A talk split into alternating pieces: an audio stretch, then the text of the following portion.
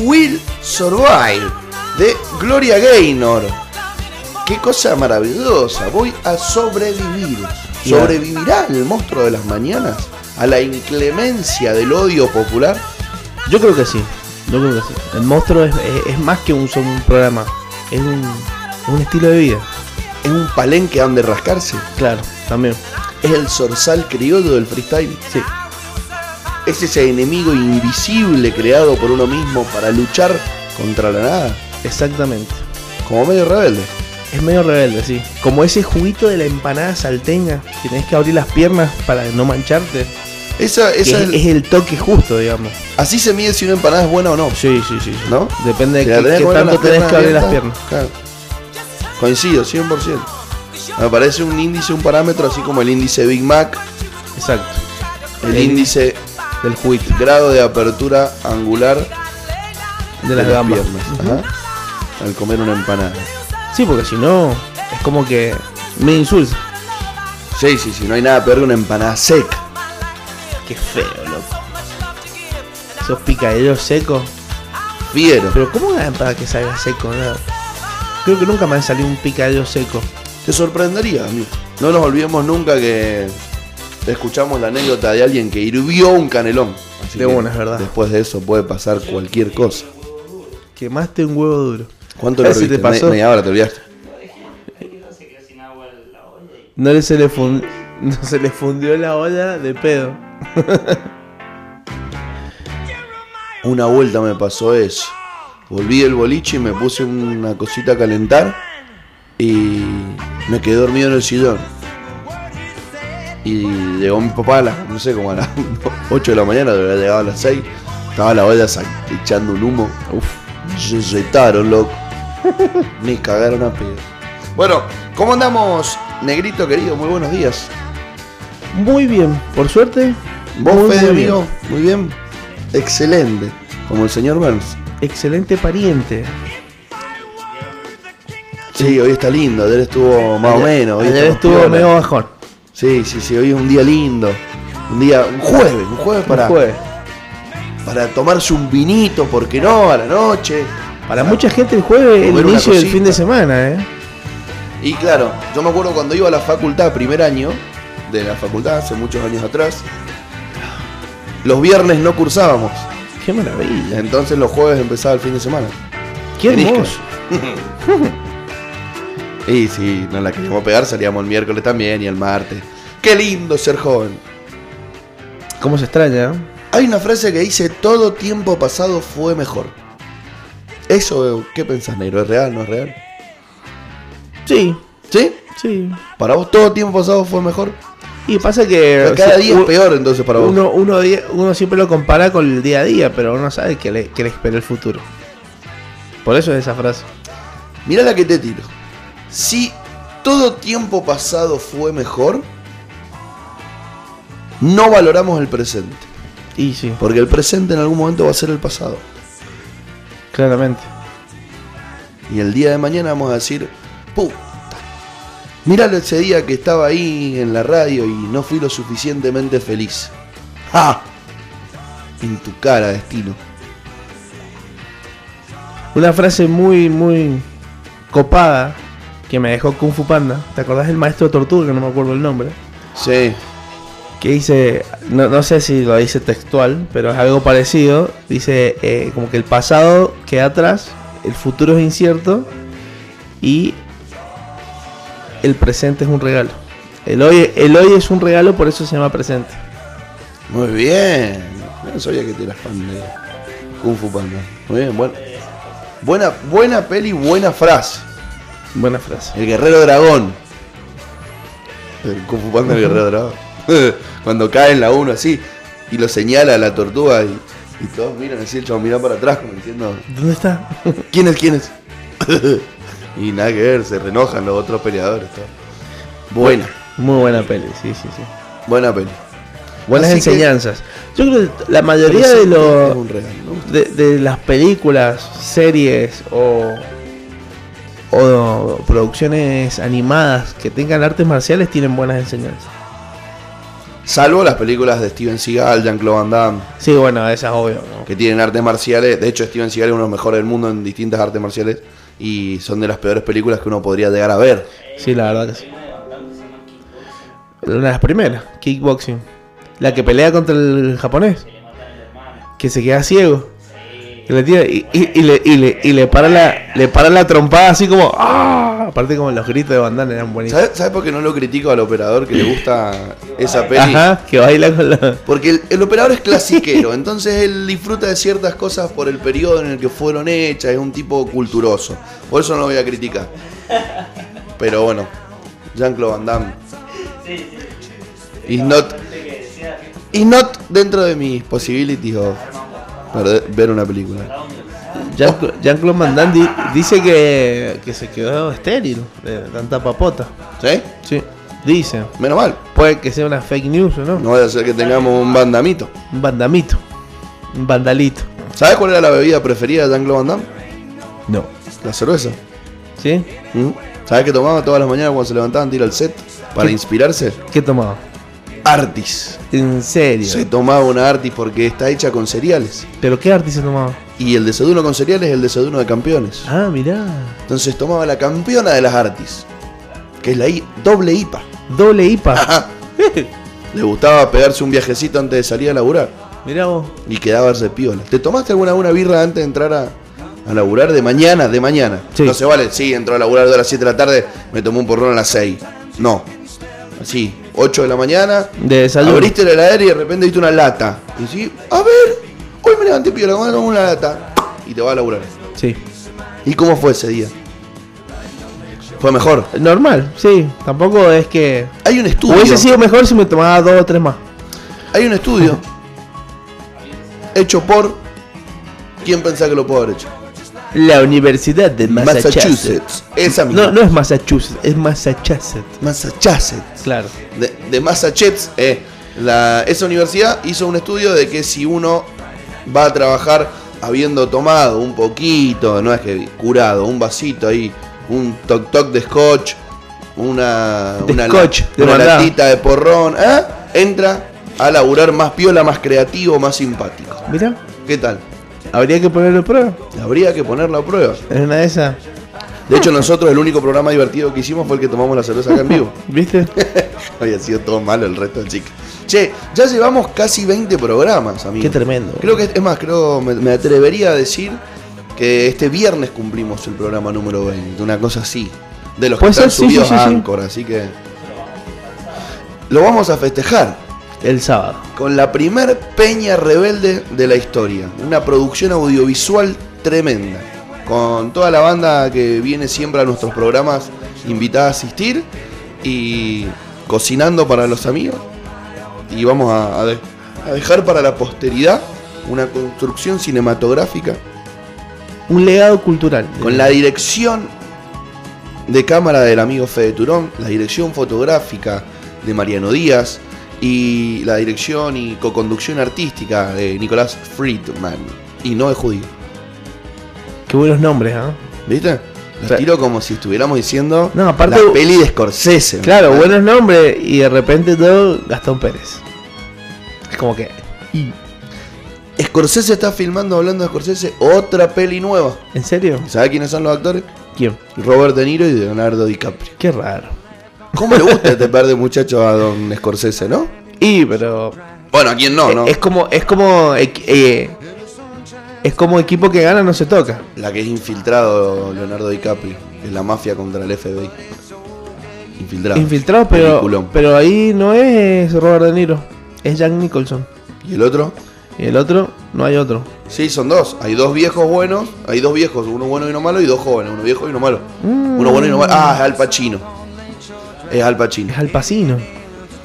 Pero igual Pacino. le gustan los italianos. Le gustan los italianos. Es Al Pacino. Buena película es. Buena película. Buena Ter- película. Termina como. Me quedé como. ¿Eh? Se viene otra nueva peli. Producida por una de las plataformas de streaming más picantes del último tiempo, que es Netflix. ¿Perderá terreno Netflix contra Movistar Play, contra Disney Plus, Ni en contra pedo. Amazon? Ni en pedo. Porque viste que hay mucha gente que contrató a Amazon porque ya se quedó sin contenido en Netflix. Sí, pasa. Pero bueno, igual eso lo llevó la, la cuarentena. O sea, tampoco. Claro, puede ser, tenés razón. todo 24-7 al pedo, que no queda otra cosa que ver Netflix. Y Bueno. sin querer te viste todo, y ya decís, loco, no tengo nada.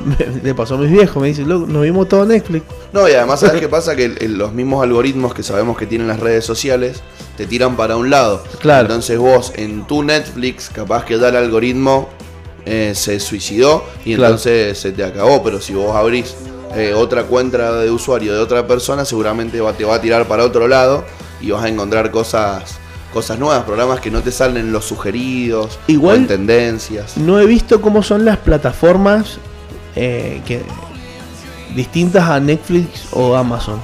Pero por ejemplo, si, si vos tenés Amazon y Netflix, la de Amazon todavía es muy muy pobre. Me hace acordar de los primer Netflix que salió hace mil años. Eh, ¿Por qué? Es como muy lenta. eh, Puede ser que sea un poco más lenta la interfaz, pero tiene algunas cosas que están buenas. Que a Netflix le costó un tiempo sacarla.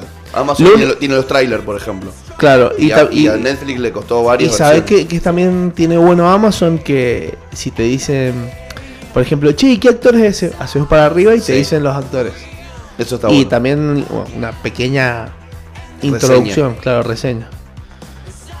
Bueno, se viene una nueva película, una megaproducción De Mega de. Netflix que se llama Don't Look Up, no mires para arriba y eh, el ganador del Oscar Adam McKay reúne un elenco de figuras donde nos vamos a encontrar a Kate Blanket, que si mal no recuerdo es la de Juegos del Hambre, Timothy Chalamet, Jonah Hill.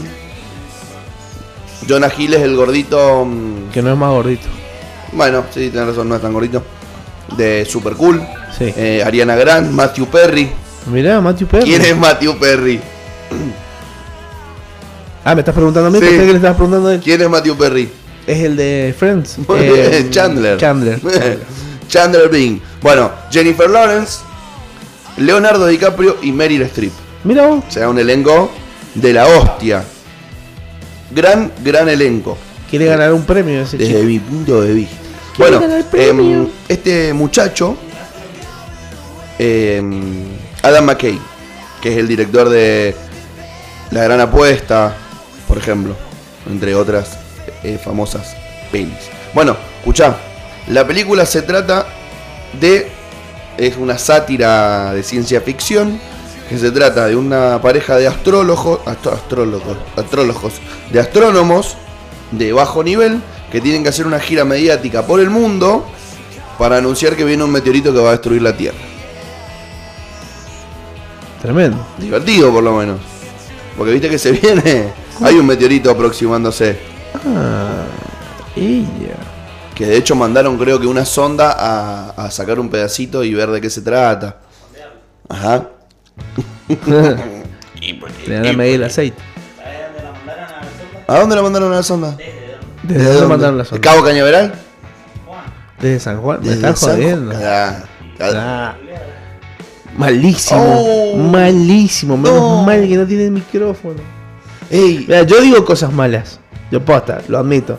Pero lo que acaba de decir Federico Turón es tremendo.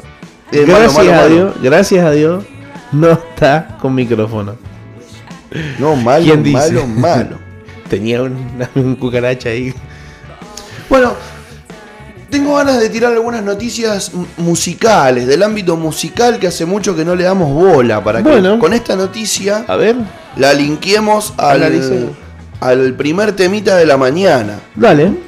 Te voy a contar que Trueno, este artista salido de la FMS, salido... Ah, no de la FMS, FMS. salido del mundo del freestyle, de las batallas. El nuevo Eh, rockero. Obviamente le encantaría estar haciendo un tour, pero como estamos en pandemia se complicó un poco y el tour que tenía programado para hacer por Latinoamérica, España y Estados Unidos lo va a hacer en 2021. Pero de igual manera podemos disfrutarlo en vivo a través del streaming, lo cual es una gran solución para este momento que estamos sin la posibilidad de hacer las cosas como las hacíamos antes. El corte de difusión del álbum de Trueno, Sangría es Sangría, cantado con el huesito. Así que me gustaría escucharlo y que toda nuestra audiencia vaya arrancando esta maravillosa matina con nosotros.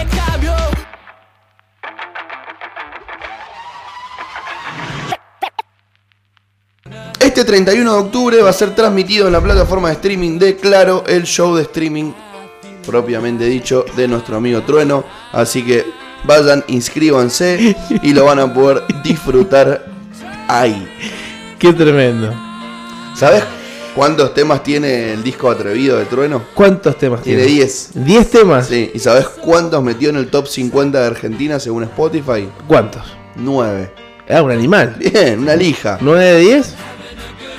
9 de 10. Está bueno que, a pesar de que a uno no le guste quizá el género musical, Casi- somos medio reacios a lo nuevo, 90% de, de- de eficacia. el chabón hace algo que está bueno, distinto, con buena calidad de sonido y muy buenas El- letras. Bueno. Así que a prestarle atención a este artista que realmente da que hablar. Bueno, Negrito, contá lo que ibas a decir recién que yo mandé el bizcachazo porque se me quedó prendido el micrófono. Así que, decí. ¿Qué pasó hace cuánto tiempo fue?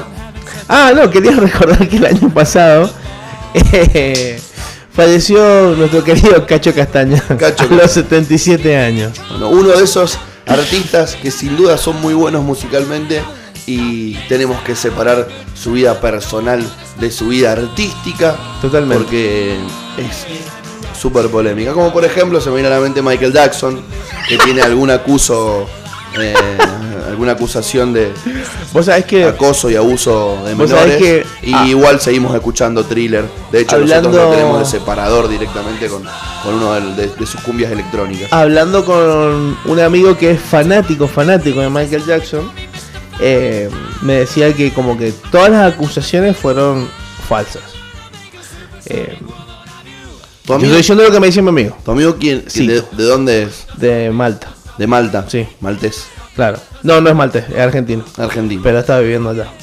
Bueno, y me contaba que eh, él estuvo averiguando un montón de cosas, porque viste, a veces uno habla y como vos decís, no, no, no tiene la información completa como para hablar. Entonces este chico me decía que la mayoría de las acusaciones fueron falsas, que la, la- la primera eh, fue falsa y Michael Jackson lo que hizo para no ir a quilombo ni nada de eso, le dio plata para que...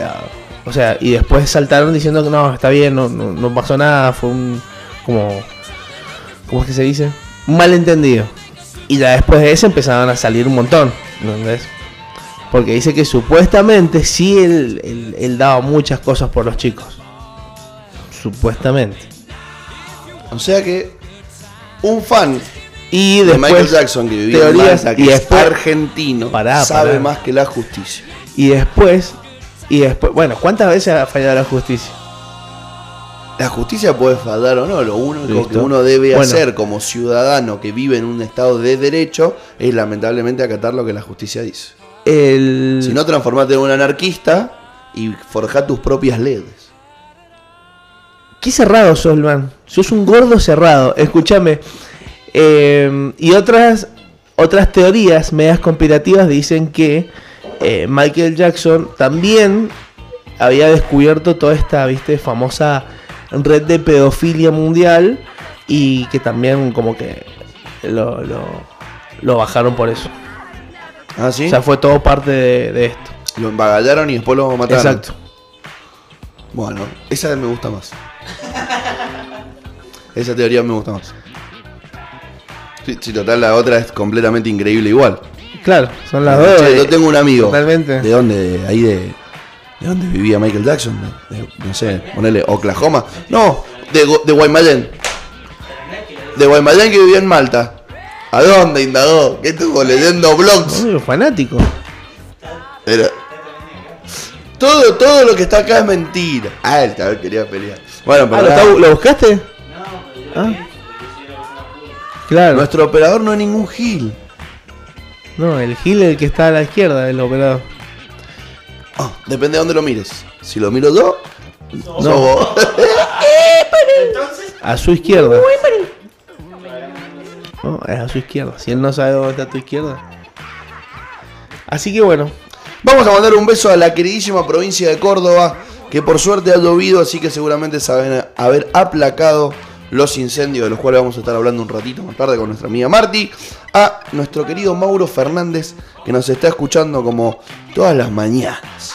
Qué fuerte las imágenes esas de la ruta de Córdoba, todas prendidas fuego. Increíble, la ruta que va de Córdoba a Carlos Paz. Una locura. Increíble. Una locura, ¿eh? Pero es un muro de fuego directamente. Lindo calorcete vamos a tener este verano con la cantidad de quemas que ha habido y la cantidad de calor que se ha generado y la cantidad de verde que falta para oxigenar. Tengo, recién escuché de fondo algo que me, me trajo un recuerdito. Recién escuché, puede ser Queen de fondo, amigo Turón. Recién escuché Queen de fondo.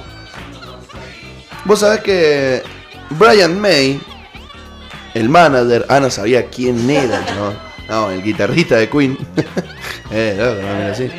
Brian May, el guitarrista de la famosísima banda.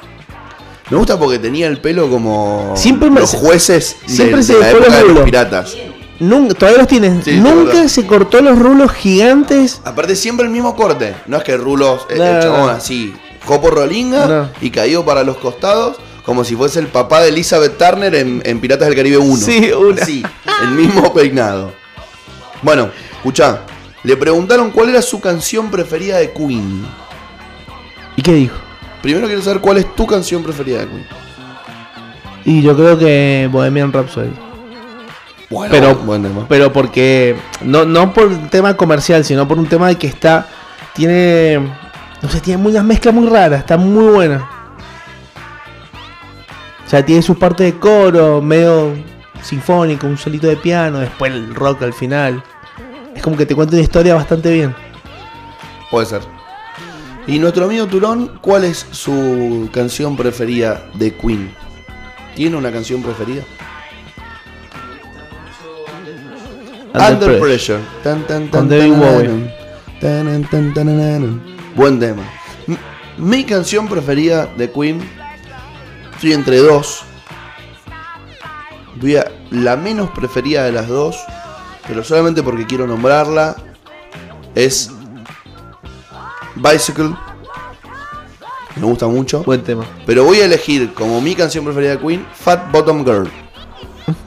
Me parece muy pegadiza, me parece un jingle de la hostia. Un jingle. Bueno, ¿sabes qué pasa con tu canción preferida, tu canción preferida y mi canción preferida de Queen? ¿Qué A pasa? todo el mundo les chupa un huevo, pero seguramente les debe importar cuál es la canción preferida de Brian May. Claramente. Le preguntaron, che, ¿y tu canción preferida de? Queen debe ser muy difícil? ¿Cuál es la que cantás en la ducha?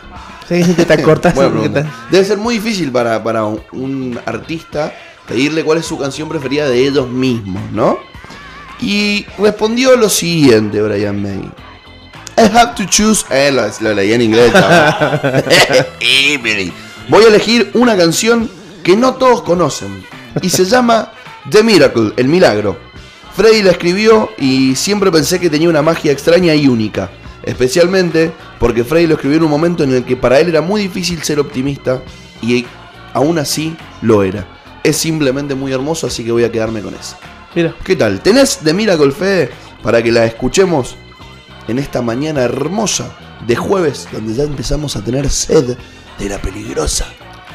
De la peligrosa. Bueno, a ver, a ver si ahora sí me sale a apagar el micrófono y no se me vuelve a prender. Ahí, Si puedo a decir ver. cosas Uno, al aire, dos. fuera del aire. Tres.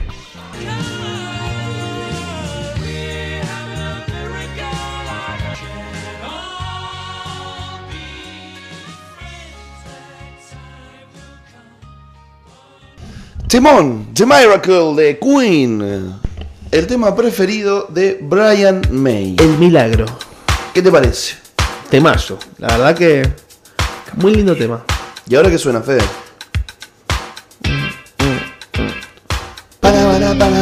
In excess. Need you tonight. ¿Cómo estamos con Tonight?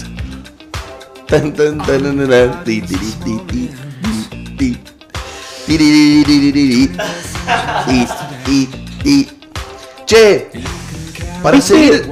Dale vos, dale vos. No, no, no, no, no, no, dale vos, disculpame por No, no, no, interrumpir. No, no, no, dale vos. Bueno.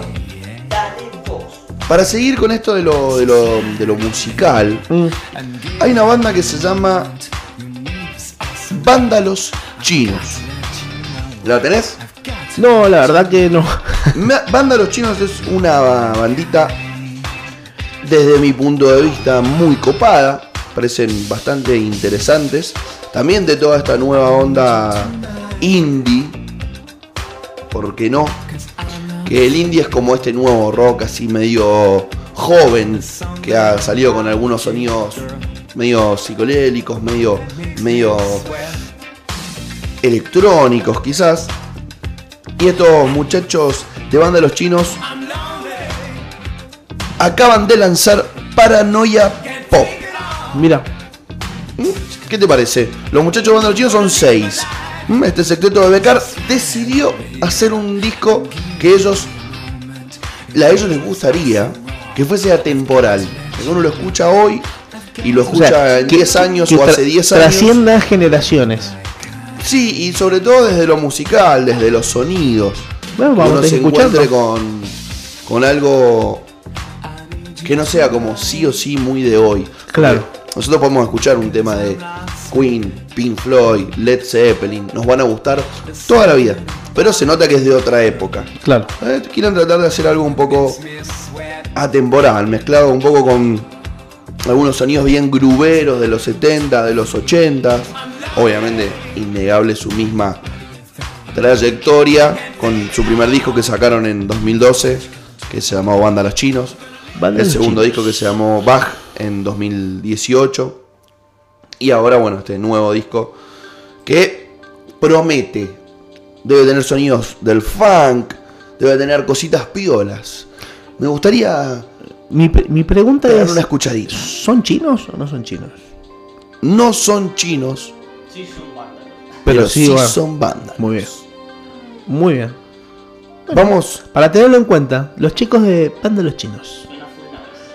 Full Navis de banda de los chinos sonando en este momento. Pero son argentinos los chicos estos, ¿cierto? Sí, Ah, exactamente.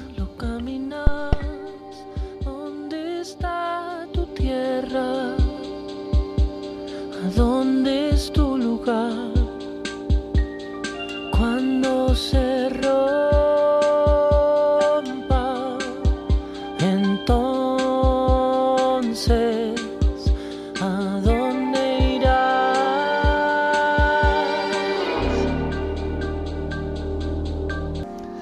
Temón de banda de los chinos no es el corte de difusión porque nosotros somos medio rebeldes y elegimos otro de los temas de este disco. No elegimos Paranoia Pop, que es el tema que le da nombre al nuevo eh, CD. No se le debe seguir diciendo CD, ¿o sí? al nuevo disco se dice. ¿Al nuevo disco? Bueno, O álbum. hermoso. ¿Has estado navegando por las redes sociales entre ayer y hoy, mi amigo negro? Un poquito nada más. Un poquito. Viste que hubo un videíto que se hizo viral porque emocionó a mucha gente. Eh, Puede ser que lo haya visto. Lo vi por Twitter, lo vi por Instagram, lo vi por todos lados. No sé si estamos hablando del mismo video. Se ha hecho el de. Se hizo. Perdón, El de- es- esas cosas las tengo que decir. Vos contaste qué video yo te- Y entonces ahora te quiero nombrar el video que se hizo viral para mí el día de ayer. El video es el del perro Benito. ¿Lo viste el video del perro Benito? Benito. Benito. Benito Camelas. Benito, Benito. Famoso Benito Camelas. El único Benito que yo conocía famoso del mundo de animal era el Benito del Don Gato y su pandilla. Bueno, Ahí decía el gatito. este no es un gato, sino que es un perro. Es un caniche chiquito, negrito. El negrito. Los caniches de, de color negro. Medio trucho, ¿no? pero. No sé cómo funciona bien el tema de las razas y los colores en los caniches, pero este es un caniche, viste que está toy, mini toy, micro toy, macro toy, no toy. Ajá. Todo bien. Bueno, eh, este es morocho. Lo lleva eh, el papá de una chica que falleció hace, no sé, como cuatro años creo. Y este perrito la acompañó a esta chica dos años en, en- creo que tenía una enfermedad crónica y falleció. Y no sabes cómo va el guachín por el cementerio. Ey, corre, se, para y, y rasga la puerta del mausoleo, no sé cómo. Sí, mausoleo, sí. mausoleo, rasga la puerta del mausoleo hasta que le abre el padre, el guachín salta, eh, ladra, Divino el perro. sí, y lo suben por una escalerita a donde está el, el cajón de quien fue su, su humana, y el chabón se queda ahí, acostadito, eso, ¿ah? una hora, dos horas, mientras toma mate No, la no familia. entiendo cómo hay gente que, que no les gustan los perros. Suena algo que te dan amor incondicional, loco. O sea, siempre, siempre va a estar el perro. Nada, los perros son lo más grande que hay. Por eso el dicho, mientras más conozco a la gente, más quiero a mi perro. ¿Quién lo dijo? No sé, vos sabés. Ah, yo tampoco. Ah. Sé que lo dijo un famoso, así que. ¿Un famoso? Sí, sí, sí. No. ¿Sí? Lo, ¿Crees que- lo- vos- lo chequeamos. ah, lo eh, chequeamos. che- chequeador. Chequeado. ¿Puede chequear eso, por favor? Hoy que no vino el por ahí. ¿Viste, viste, viste algo de Masterchef, el de famosos? ¿Quién dijo? Se me acaba de apagar. ¿Quién dijo? No me digas. Estuvimos Sí, hablando. Creo que no. ¿Quién dijo? Capaz que está pasando algo con este micrófono y su. Sí. Es medio pancho. Estoy hablando como un Eh. ¿Quién, La dijo, gente no entendía. ¿Quién dijo la frase? Mientras más gente conozco, más quiero a mi perro. Estoy seguro que la dijo alguien famoso. Escúchame, ¿has visto algo del nuevo Masterchef? Celebrities. Primero tengo una cosa que decir con respecto a eso. Ya nos están escuchando. Eso, eso me acaba de preocupar muchísimo. Eh, anda contando las cosas de Masterchef que yo le voy a abrir a Martina. Bueno, el nuevo Masterchef Celeb. Diógenes, mirá. Es verdad, ¿viste? Un poquito famoso era.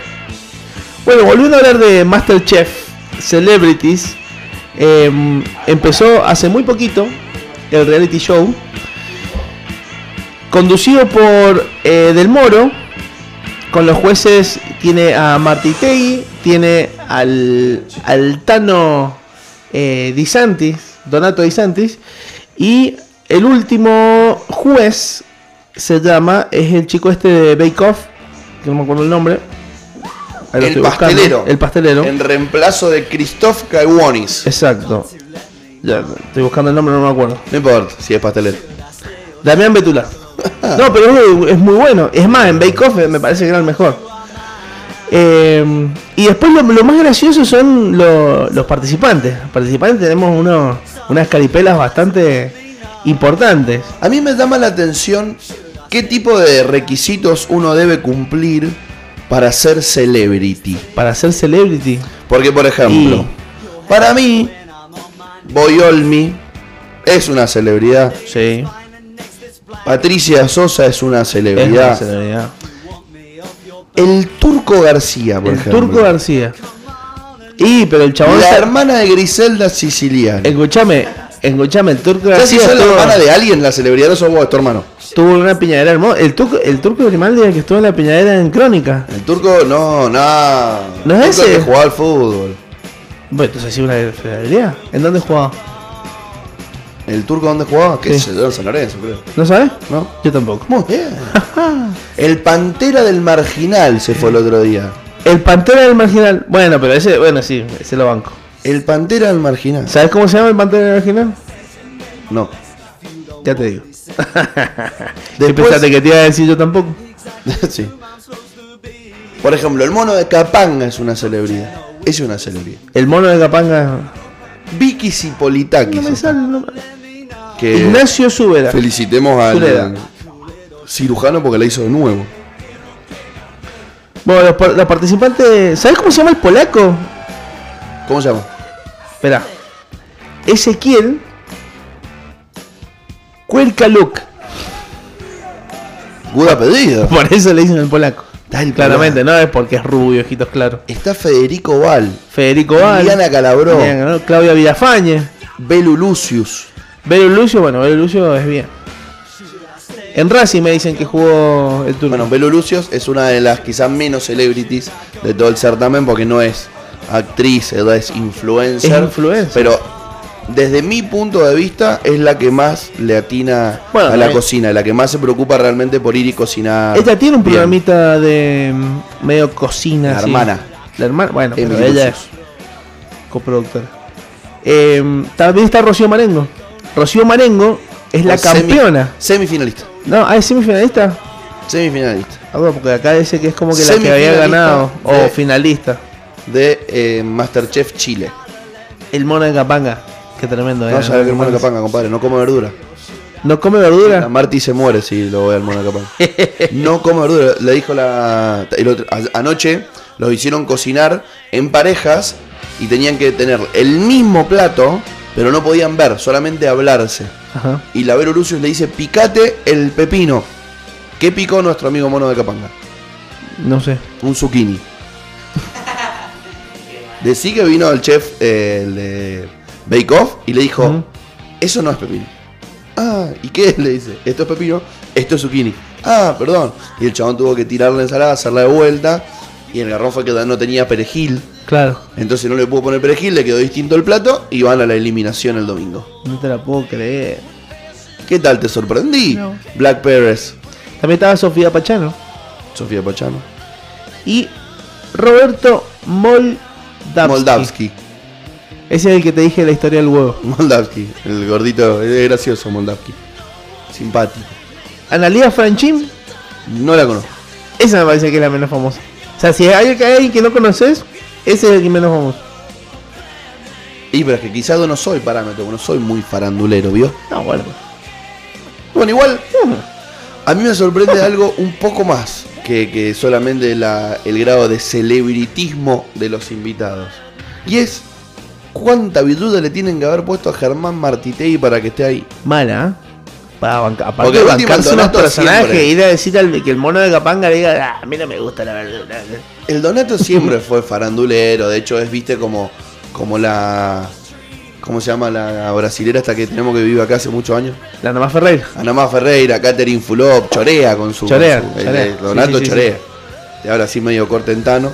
Eh, el de Bake Off viene de Bake Off. Bueno, pero Martitegui, flaco, estás- vos fuiste top 50 del mundo. Claro. ¿Qué haces? Diciéndole Bueno. al polaco cómo se hace una milanesa. Ahora, el polaco está en todas. Programa reality, el polaco. Ahí, siempre ahí. Y es que como que tienen que poner uno así para que la gente lo mire. Para mí Pero te digo que van eligiendo, ¿no? hace un montón, ¿eh? ¿Qué tipo de público queremos? Este, bueno, ¿a quién invitamos? A este. Yo anoche me di cuenta el, el público que lo ve por las propagandas que tienen. Tenían una propaganda de Artrostop en contra de la artrosis y una de venta de jodas. Ah, si querés bien. vender tus jodas y alhajas, esa propaganda la había visto solamente en el programa de Mirta. Claro. De una. Hace el público. De una, de una. Medio oldie.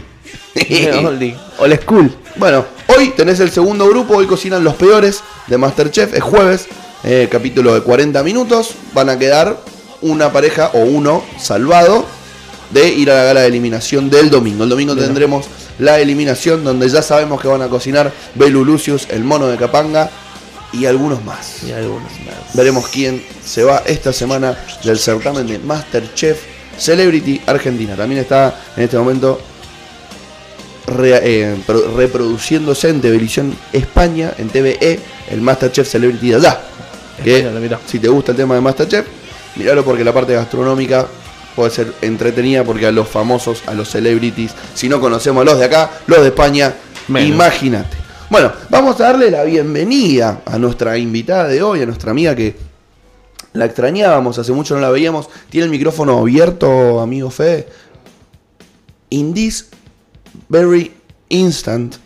Acordate que ese le tenés que hablar bien de cerca, podés subirte, bajarte eso, acomodártelo a gusto y piacere. Muy buenos días, amiga Marti, ¿cómo andamos? Buenos días, ¿cómo están? ¿Todo bien? Bien, bien, muy bien. Marti, vos sabés que me pasa algo con la Marti cuando hablo. A ver. Siempre está manejando cuando me hablan. O sea, puedo mostrarte mi celular. Eh, hemos ido hablando para ver cuándo volvía a venir, para de- ver de qué hablábamos. Y siempre me responde eh, manejando. Capaz Obviamente que- con manos libres. No usa el celular mientras maneja. No, pero, todo Bluetooth. pero siempre auto. ¿Cómo haces para estar siempre manejando? No, es justo, justo coincide el momento. Y esto, o sea, justo siempre. Claro, sí, sí. O sea, sea la hora que sea. Audio 12 de la noche manejando. Audio 3 de la tarde manejando. El 80% de su vida está arriba del auto, sí.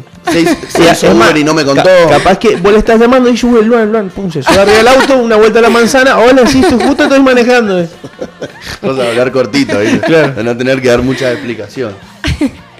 ¿Cómo, buena esa. cómo has estado desde la última vez que te vimos hasta hoy? ¿Bien? Bien, bien, bien. Respecto acá a este espacio, muy feliz, me encanta. Me pasó algo que me di cuenta, viste que suben los programas a Spotify. Escuché el mío y yo no sé si me aceleraron la voz o si yo hablaba muy rápido, pero parecía como realmente en cámara rápida. Quizás yo hablé muy rápido la vez pasada. Hoy voy a tratar de hablar más despacio. Eh, estoy seguro que no le hicimos ninguna edición posterior. Sí, sé que empezó a grabarse un poquito tarde, Ah, así sí. que viste que está como cortada. Este ya lo estamos grabando desde las 8 y 45 que llegó, así que este va a quedar completito, completito. Muy bien. Así que vas a poder escucharte dentro de un rato y ver si te volviste a sentir acelerado. Sí, no, fue como un montón, muy rápido. O Y sea, es que había muchas cosas que decir. Sí, sí, sí, era como mucha información, sí. Y hoy también, me imagino que tenemos mucha Hoy información. también. Hoy también. Sí, igual me pasa eso cuando tengo así como lugar para hablar de veganismo o estas cuestiones. eh, claro, siento que hay tanto y que hay mucha gente que, que sabe tan poquito o que no sabe por distintas cuestiones, que es como que, claro, yo quiero meter toda la información en un segundo y bueno, por ahí es como, tengo que hablar más despacio. Vos sabés que hoy venía un amigo que te había comentado Sí. que por algunos problemitas personales no, no va a poder eh, juntarse con nosotros esta vez, pero lo vamos a invitar la próxima y para que la audiencia escuche, porque era importante este invitado sorpresa que íbamos a traer, es porque él es alguien, corregime Nero si me equivoco, que trabaja en gastronomía Exacto. hace un montón de tiempo, no es vegano, no es vegetariano, pero trabaja en un restaurante vegano en Valencia, en España. Y hace más de un año que no come carne. Porque como labura en el restaurante, ¿Vos sabés cómo se le dice a esa gente que no es vegana? Porque si le pinta un asado, se come un asado. Se le llama flexitarianos. flexita. No sé si lo atarían. El flexitarianismo, para los que no saben, es simplemente una mezcla de la palabra flexible con vegetariano. Que es para toda esta gente que prefiere comer verduras, pero no le hace asco a la carne o productos de origen animal. Bueno, eh, el, el Marian Altamirano es así, nuevos. Un, un flexitariano. Que hace más de un año que no come carne, pero si acá llega y la 91 lo invita a comer un asado, él lo come sin ningún problema. Claramente. ¿Qué tal? Igual es bueno eso porque si lleva más de un año sin comer carne en su día a día, es un montón lo que aporta, o sea, es muy bueno. Aunque no lo haga con ciencia o, o por cuestiones más éticas, pero no está consumiendo carne. Sí, sí. Es el lo- fin. lo- claro, tal Así cual, que- ¿no? Bien. O Por sea, su- es- es- por de la manera que sea, pero bueno, el fin está logrado. está bueno, ¿no? A- quizás ceder un poquito en algunas cosas con tal de conseguir lo importante. Mejor eso que comer carne todos los días o todas las semanas. Sin duda. Bueno, Marti, Muy válido. estamos acá sentados para hacerte sparring, para escucharte. es tu espacio, así que empecemos a charlar. ¿Qué, qué- con qué venías ganas de, de- de empezar a charlar hoy? ¿Qué tenías ganas de hablar? Tenemos Bueno. algunas preguntitas que nos dejaron en, en, En Instagram. en Instagram, que la vamos a ir charlando. En Buenísimo. Sí, a mí me pasa que un poco como te dije ayer, me parecía como muy urgente hablar de la situación actual que está viviendo Argentina respecto a la crisis climática con todo el tema de los incendios y todo eso. También me pasa que estoy como hiper conmocionada, como no quiero llorar, pero a punto. Entonces, nada, por ahí me cuesta un poco. Em, es como mucho daño el que se está haciendo eh, a nivel ecológico, a nivel social. eh, y, y hay tanto negocio atrás, tanto dinero que, que es como... Se habla de ecocidio, ¿no? Sí. Ecocidio. Pero como no matan a nadie, así Claro. en, en el sentido figurado de la palabra, no le preocupa a mucha gente, ¿no? Tal cual, sí, ¿no? Y como te digo, hay mucho negocio atrás, hay mucho dinero, entonces, eh, no sé, por ahí los medios, los medios ni hablan, primero, no hay medio que muestre los incendios, grandes medios, ¿no? Eh, y eso es gravísimo, y si no lo muestran es como, bueno, nos invita a cuestionarnos por qué no lo están mostrando, Claro. algo tan grave, hay más de 18 provincias que están llenas de incendios que no los pueden controlar, ¿por qué nadie habla de esto todos los días? O sea, ¿qué hay atrás para que nadie lo hable? Es como qué sé te invita un poco a reflexionar al respecto. Pero por ahí veo también que en el día a día las personas, entre el trabajo y, y las actividades de cada quien, como que por ahí si no decidís vos tomarte el tiempo de investigar, de leer, de aprender desde otro lado, qué sé yo, la información no te la da Telefe. Entonces es como que, bueno, por ahí en el día a día se te va o, se nos va a las personas y, y claro, estamos viviendo algo gravísimo en verdad. Y, y nada, es como importante tener estos espacios o, o reflexionarlo. ¿Dónde podemos encontrar un poquito más de información sobre lo que está pasando? ¿Qué medios hay así como este, como medio rebelde, pero quizás gráficos, donde uno pueda ir a leer sobre los incendios y sobre lo que está pasando? ¿Hay alguna revista, algún diario popular? ¿Hay algún lugar que no esté cooptado por algún poderoso? por tanto dinero. algún sector? Em, yo donde más leo y donde más acompaño con todo esto es eh, con distintas organizaciones eh, veganas y medioambientales. Eh, casi todas están en Instagram, que eso es como muy accesible, está bueno porque todas las personas estamos en Instagram varias veces por día. Entonces quizás en vez de estar viendo historias o, viendo sin mirar, viste que por ahí deslizás el dedo y no ni siquiera estás mirando, eh, bueno, como aprovechar ese tiempo para leer cosas un poco más interesantes. Eh, hay distintas organizaciones que son a nivel mundial, pero están en Argentina también, entonces todo el contenido es en español, que eso también está bueno. Y como esto está pasando en Argentina, hablan puntualmente de estos incendios. Eh, por ejemplo, está Climate Safe, que es una organización mundial y habla mucho de esto. Boycott es otra. Em, Soledad Barruti es una periodista que habla mucho de todo esto e incluso como que está, se está gestando un proyecto de un periodismo eh, latinoamericano que, bueno, con un enfoque como más popular y sin tan sin que esté tan manipulado por los negocios y grandes empresarios, que eso también es como muy válido. Eso, eso, eso me parece una reflexión interesante para hacer. Empezar a tratar de seguir periodistas que nos interesen por sobre el diario en el que escriban. Claro. Tal cual. ¿Mm? Porque el diario sí o sí va a tener alguna bajada de línea. Y sí. Lamentablemente, o sea, es así. Entonces está bueno por ahí seguir algunos periodistas que en sus redes sociales pueden tener un poquito más de libertad. Si te gusta algún Tal periodista, cual. por ahí es más fácil informarte, más sana la información, un poquito más objetiva, porque la, la- la opinión eh, y la información nunca es objetiva porque la escribimos nosotros. Claro. Así que tiene siempre un, un grado de, de emoción de la persona que la escribe, pero, pero está bueno. Todos estos son arrobas, ¿no? Sí, sí, sí, sí. Después, Después los lo podemos dejar en escribir, un sí. Tip. Tal cual. Sí, eso está bueno. También está Jóvenes por el Clima ARG. Jóvenes por el Clima, tal cual en Mendoza, también, o sea, hay como una pequeña organización, en menor proporción que Buenos Aires, pero están. Eso también está bueno para quien quiera sumarse. Sí, nosotros de hecho la, la vez pasada cuando vino eh, Sabri, Sabri fue, no, Lula. Lula. La Lula que vino a hablar del, de lo- el impacto de los incendios desde lo legal, porque ella es una futura abogada, habló con los chicos de... De Jóvenes por el Clima. Sí, pero con los que están acá en Mendoza. Y Claro. nos etiquetamos todo. Y los etiquetamos, no me acuerdo bien el nombre, ahora los voy a buscar para volver a recordarlos. Sí, es muy buena. Esa organización también genera mucha, mucha movida. También está XR, que es una otra organización a nivel mundial. Mueve un montón. Eh, son miles de activistas alrededor del mundo. En Buenos Aires tienen como mucho peso también. Y XR significa Extension Rebellion, que es eso, o sea, extinción o rebelión. O sea, ellos dicen, o nos rebelamos contra el sistema y las normas y políticas actuales, O hasta acá llegamos. o sí, nos extinguimos. Que incluso ya estamos camino a una sexta ex- extinción masiva de especies, incluyendo la especie humana. Bueno, en, en el. ¿Cómo se llama? En Nueva York eh, han puesto un cartel, o sea, un cartel, una pantalla gigante, un cronómetro con el tiempo que nos faltan para eh, que todo esto sea irreversible. Acción consciente. se llama. 30 años creo que Los son. chicos de acá de Mendoza. De una organización, Acción consciente. También nos Es- podemos etiquetar. es arroba acción guion bajo consciente. Son de acá de Mendoza y, y obviamente van de la mano con, con todo lo que profesa Jóvenes por el Clima ARG. Ahora hace muy poquito nos encontramos con una noticia que tiene que ver con los incendios. Seguramente tengan que ver con los incendios intencionales. Y no es en un bosque, no es en un humedal, pero es en un lugar que es recontra remil contaminante, como es el basural De a Bariloche. cielo abierto de San Carlos de Bariloche. Lo leí.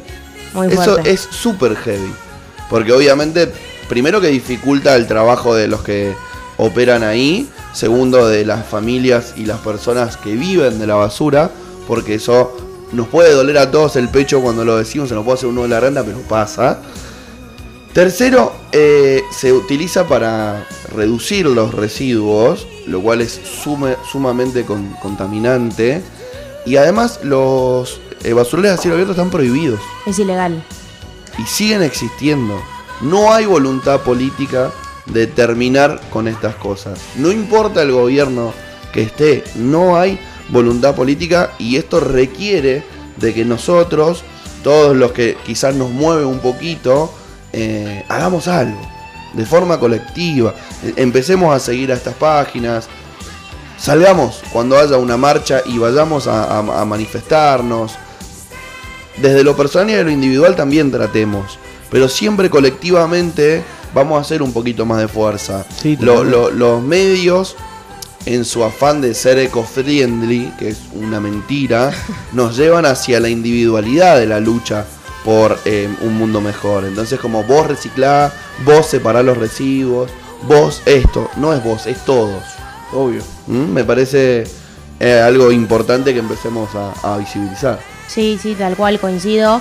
Incluso es muy válido el accionar individual, desde casa, desde dejar de consumir carne y esas cuestiones.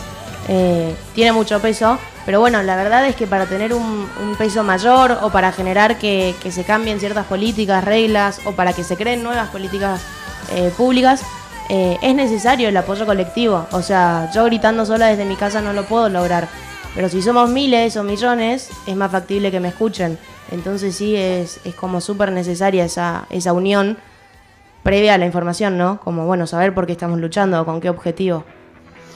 Está bueno por ahí relacionar esto de la quema con eh, que muchos de esos terrenos, fuera de que se utilizan para desarrollos inmobiliarios, muchos otros se utilizan para el monocultivo, que es algo que no le hace bien a la tierra, No. y se utilizan también para el pastoreo, porque acá en Argentina la mayoría de los animales que se consumen, eh, que se les consume la carne, no se alimentan en feedlot, sino que se alimentan en eh, campo abierto.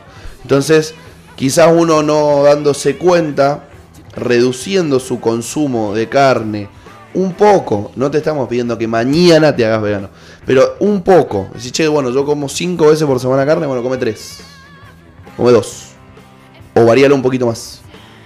Siempre como vaca, bueno, en vez de comer siempre vaca, como una vez pescado y, una vez pollo.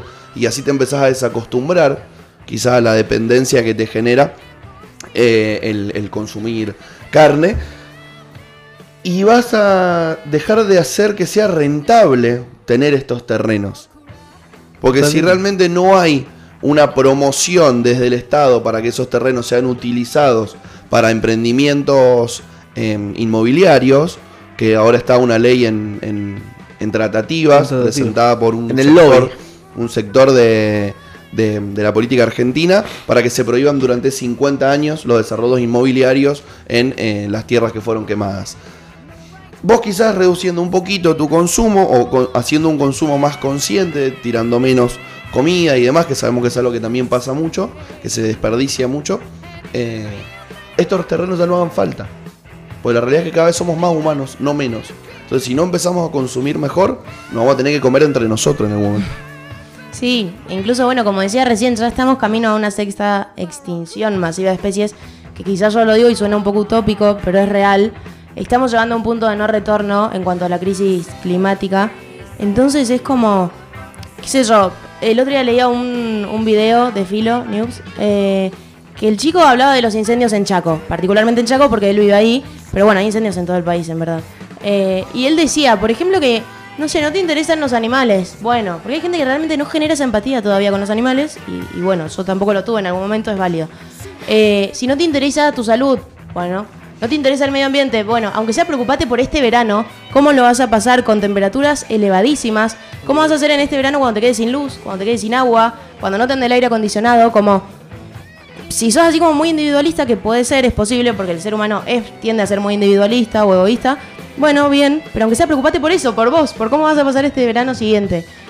Ahora, si tenés hijos, hijas, sobrinos, es como que ahí quizás podés llegar a generar un poquito más de empatía y de pensar en su futuro. Quizás una persona grande, no sé, en 20, 30 años ya se muere cuando el mundo esté por explotar, pero bueno, esos niños van a tener 15 años, 20. Es como pensemos en ellos. Si no podemos pensar en nosotros mismos en un par de años, por ejemplo. Como tratar de empatizar, aunque sea como. ¿Qué sé yo? Me parece Un una reflexión. Igual, igual también. Vino cargada emocionalmente la Marti, pero bueno, el, el tema lo amerita y me parece una reflexión interesante de hacer. Creo que por ahí es una tarea difícil que tiene la juventud, porque quizás desde el cariño que tenemos con las personas más grandes, podemos concientizarlos un poco. Porque la realidad es que durante mucho tiempo no nos dimos cuenta de las cosas que pasaban, ¿no? De dejar corriendo el agua cuando me cepillo los dientes, de bañarme y que el baño dure re- media hora. O sea, son lavar los platos y dejar el agua corriendo en vez de eh, eh, pasar la esponjita y después enjuagar. No somos muy conscientes y quizá eh, en el momento donde uno empieza a ser consciente de algo, hay que compartirlo de la forma más sana posible. Somos muy reacios a que nos vendan algo. Nosotros vamos a una tienda y nos dicen, a una tienda, recontra neutro, así. Listo, me transformé en un... Yo lo tengo re pegado a la palabra tienda, no sé. Fui a una tienda a comprarme una polera. Bueno, entras a una a un local, gracias, operador. Una sudadera. Entras, claro. Y me atendió el chico que trabaja, la chica que trabaja ahí, etcétera. Y te dice, ¿te puedo donar algo? Estoy mirando. No nos gusta que nos vendan. Tampoco nos gusta que nos vendan ideologías. ¿No? Ah, los veganos quieren que nos hagamos veganos. La Marti en ningún momento acá se ha sentado a retarnos a nosotros que no somos veganos. O sea, jamás lo hizo. Entonces, no queremos que vos hagas algo de la noche a la mañana. Pero sí tratemos de militar las cosas que están buenas. Che, a mí me molesta que militen para tal partido político porque me embola. Genial, puede ser, vos diferís. Pero si vos diferís de que hay que cuidar el planeta, sos un hijo de puta. Claro. Entonces, Ahora, eso sí está bueno Lo, lo más, lo más heavy es pensar que hay gente atrás con mucha plata. No sé cómo debe ser la reunión. Como decir, che, ¿cómo vamos a hacer para generar 3, mil millones de dólares? Y mira, tener este campito, lo podemos quemar. Bueno, pero esto puede causar eh, un daño muy grave a- al, al clima y al ecosistema. No importa, pero son 3 mil millones de dólares. O sea, deben tener esas conversaciones así de crudas. Realmente, sí. ¿Entendés? O sea que, más allá del cambio que tenemos que hacer personalmente a nivel eh, mundial y, co- y, y ¿cómo es? De todas las personas, Social. social, claro. eh, el cambio más grande lo tienen que hacer estas personas que manejan las empresas. No, ¿Entendés? eso no lo van a hacer. Lo tenemos que hacer nosotros, amigo. Totalmente, to- totalmente. A ver, yo digo, más allá del cambio que tenemos que hacer nosotros, si esta gente no hace ese cambio de, de decir, loco, la verdad sí estoy destruyendo el planeta, va a dejar de hacer esto, pero va a buscar otra cosa que capaz que, no sé, en algún momento, no sé, qué sé yo, capaz que la sobreproducción de vegetales también causa algún daño, que no lo creo. Voy a decir, bueno, listo, no importa, hagamos esto que también, pero vamos a destruir planeta, no importa, pero me genera miles y miles de millones. Sí, hay una realidad muy cruda que es que el dinero mueve mucho. O sea, grandes empresarios como que mu- mueven grandes decisiones. Pero bueno, también estamos ahí nosotros con la presión social y activando, militando, informando, compartiendo un montón de cuestiones, tratando de que la gente despierte, de que sigamos despertando nosotros también, eh, como para evitar esto. Algo, un ejemplo muy muy claro y, y causante de, de estos incendios en parte es el tema del acuerdo porcino con China. No sé si están al Sí, tanto, si algo saben. Eh, Contanos, contanos un poquito sobre eso, a ver qué, qué es, Sí. qué es lo que se está charlando. ¿Qué es este acuerdo de, de esta mega producción de cerdos? Así es, es un acuerdo que se enfoca en hacer una mega producción de cerdos destinados a la venta a China, o sea, comercializarlos para la, la población china. Eh, la cuestión es que ellos tenían su propia, su propia fabricación y producción de cerdos. ¿Qué pasó? Apareció una pandemia, eh, enterraron vivos y quemaron a millones de cerdos y de animales como Vi, para vi. tratar de frenarlo. Y es una locura, una locura los videos, fuertísimo. Tirando cerdos vivos Sí. a un pozo, tirándole con un lanzallamas. Así.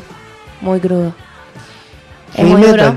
Y claro, ellos eh, no quieren dejar de consumir cerdos, pero no, sí quieren dejar de producirlos en su territorio.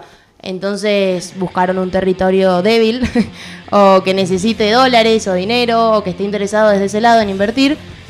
Y se habló con Argentina para insertar esas megafábricas en Argentina.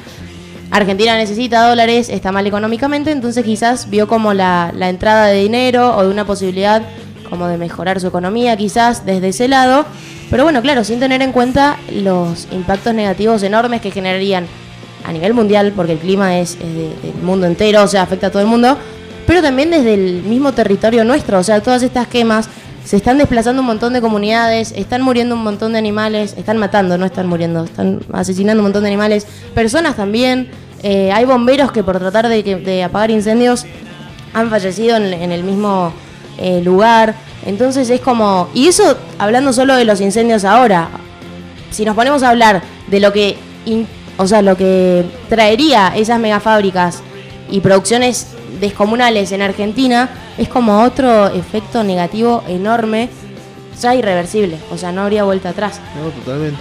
Entonces ahí es re importante que un montón de organizaciones, formadas por personas obviamente, y mientras más personas seamos, mejor estemos presionando a nivel social eh, en contra de este acuerdo. Este acuerdo se iba a firmar hace un par de meses, por tanta presión se pasó, eh, como que trataron de rever algunas normas, algunas partes del acuerdo, con la idea de firmarlo en noviembre, que estamos muy próximos. Así que es como muy importante, es el momento de, de informarse y activar y militar en contra de este acuerdo ahora. Hay que estar atentos a estas cosas porque uno no se da cuenta, pero pasan desapercibidas. O sea, hubo un día que estábamos medio alteraditos en Facebook. eh, no sé por qué se había dado el fenómeno de que la gente estaba en esa red social. Y de repente sacaron los stickers que te hacías a vos mismo. ¿Lo viste ese? Que vos te, te- te- te hacías tu propio sticker y eras tu cara de caricatura. Y de repente Sí. se pobló Todo. Facebook de eso y pasó. Hay que estar atentos porque ahora el 30 de octubre vuelve el fútbol. Algo más va a pasar que sea seguramente entretenido e interesante y nos vamos a olvidar. Y no nos podemos olvidar porque si seguimos molestando, si seguimos activos, por más que acá la última vez que hubo una manifestación en contra de la pandemia no reprimieron a nadie y la manifestación en contra de eh, lo que está pasando con el clima los cagaron a palos. No sé por qué pasará. Capaz que Argentina. no le debe haber llegado el mensaje a la policía de Rodolfo el, el día este que hubo la manifestación el, el 12 de octubre. Si no se habían enterado, me parece. Claro, me parece la del 12 de octubre capaz que no le avisaron. Bueno, a los otros sí les pegaron. Era feriado. Ah, claro, No capaz que Claro, razón. Sí. O capaz que estaban marchando. Claro. Bueno, eh, la última vez que hubo una marcha por el impacto por el cambio climático, eh, sí los reprimieron. Pero hagamos, no, nos- no dejemos de hacer porque las cosas pasan y sí logramos frenarlas muchas veces en la historia de la Argentina. Me, colgué recién un ratito porque me puse a buscar para decirles a ustedes y contarles algo que me tocó de cerca porque conocí al, al- al impulsor de esto, que fue un movimiento que se llamó en la Patagonia No, que quisieron instalar en la Patagonia Argentina una central termonuclear, así corte, salvando las distancias, Chernobyl, ¿entendés? Algo así, ¿no? Pero, pero funcionando bien, si ahí fue algo que pasó mal, bueno, listo. Pero ¿y si pasa? ¿Y si se rompe? Claro, y si no funciona. ¿Y si explota? Y se hizo todo un movimiento en la Patagonia, no, fuera. Ahora estamos con esto de las megafábricas. Que ya está probado, no es que bueno, pero generan laburo. Sí, pero tuvimos una gripe hace 10 años que se llamó la gripe porcina, Claro. compadre. O sea, de algún lugar parecido un chancho salió. Si no se hubiera llamado gripe de otra cosa. No, se llamó porcina. Entonces, venía No, de ahí. y espera, y a ver, ponele que no te interese comer carne, volvemos a lo mismo. Toda esta gente que salió a manifestarse en contra de la pandemia, no se esperen otra cosa si vienen más fábricas que produzcan, se pueden producir nuevas enfermedades que salgan de acá a Argentina, ¿entendés? ¿Cómo, cómo? Claro, el 12 salió mucha gente a quejarse por la pandemia, que no aguantan más, qué sé yo. O sea, ¿qué esperan si vienen fábricas de mega producción de animales donde se pueden producir nuevas enfermedades? Bueno, está bueno eso. Podemos instar a toda la gente que está en contra Claro. de la cuarentena, de si no quiere vivir nunca más una cuarentena, una de las formas de hacerlo es no promoviendo este tipo de situaciones que las causan a las pandemias. Porque el Exacto. hacinamiento produce esa degeneración en, en- en, no sé, en los circuitos hormonales, etcétera, no sé qué de dónde, pero de la aglomeración de De tantas. seres de vivos hoy, sí. salen las enfermedades. Hay miles de enfermedades y pandemias, incluso no es la primera pandemia que vivimos a base de, de animales, o sea, enfermedades animales. Eh, o sea, ya está comprobado, no es algo que no sabemos, que no tenemos idea. Digo, la gripe porcina, la gripe aviar, o sea, y busquemos en Google y hay un millón más. Eh, o sea, no es nada nuevo, ¿me explico? Si no actuamos en contra de eso, es como, bueno, seguir estando de acuerdo, pareciera. Aunque Es nadie diría que está de igual acuerdo, pero. cómo históricamente todas las pandemias grosas a nivel mundial salen de China. Hasta la peste negra. La peste negra salió desde China y se dio fuerte en Europa porque en Europa había muchas ratas. Pero empezó en China. En China, Mongolia, toda esa zona y ahí se fue... A ver, chequealo. Por favor, Fede. Te lo digo porque vi un video de que la sepas, peste negra que la comparaban con el coronavirus Peste negra. y decía que empezó tipo Mongolia, China y después con todos los mercaderes como se tardaba una semana o más días en tener síntomas, la gente se iba y después se instalaron en el, en el norte, en el sur de Italia. Y ahí también empezó el foco y después empezaron ahí como diciendo, che, acá hay enfermedades, no vamos, pensando que no tenían nada, pero sí estaban contagiados, nada más que no tenían síntomas. Hay que estar muy, muy atentos eh, a nivel social para saber a quién hay que direccionar eh, la crítica, porque somos muy, a mí me pasa mucho, veo en Twitter eh, o en las mismas conversaciones con amigos, que es muy fácil, primero es muy fácil insultar y, Y señalar. Señalar. Es muy fácil "Che, vamos, señalar". vamos a putear presidente. Bueno, en este caso, en los últimos días, no, no, no quiero hablar de ese tema, pero lo voy a usar para referenciar. Se criticó mucho la postura argentina con respecto a lo que está pasando en Venezuela, ¿no? Que Argentina no adhirió al grupo de, eh, a la firma del, del grupo de Lima y adhirió a la postura de México. Entonces todos criticaron a la Cancillería Argentina y a Felipe Solá. Toda esta gente que está criticando a Felipe Solá por algo que puede estar o no pasando en Venezuela, ¿por qué no lo critica por el mega acuerdo de las mega fábricas con China? Ahí también puedes preguntarle a Felipe Solá qué está pasando, que es la Cancillería Argentina. Entonces no elijamos lo que nos dicen los medios para preguntar. Si los medios dicen que en Venezuela pasa algo, bueno, informate y, y tu postura. Pero si los medios no te están diciendo esto, es porque evidentemente es más importante. Y sí. O sea, en los últimos años lo que no pasa por la tele suele ser más importante que lo que sí pasa por la tele. El que calla otorga. Entonces, no seamos sonsos y pongámonos pillos con esto. Tuvimos una época oscura en, en- en la Argentina en cuanto a la entrega de terrenos, que fue la época del menemismo. La ministra era María Julia Alzogaray, eh, la absolvieron en el 2014. Y también había una cantidad de entrega de terrenos irregulares, quema de terrenos, eh, que de hecho es, es, no sé si una leyenda, un mito o si es verdad, pero decían que prendían fuego perros y lo, le ataban en la cola bidón de nafta. o El Ay, perro Dios. prendió fuego, corría, corría, corría, corría y quemaba, quemaba, quemaba, quemaba, quemaba.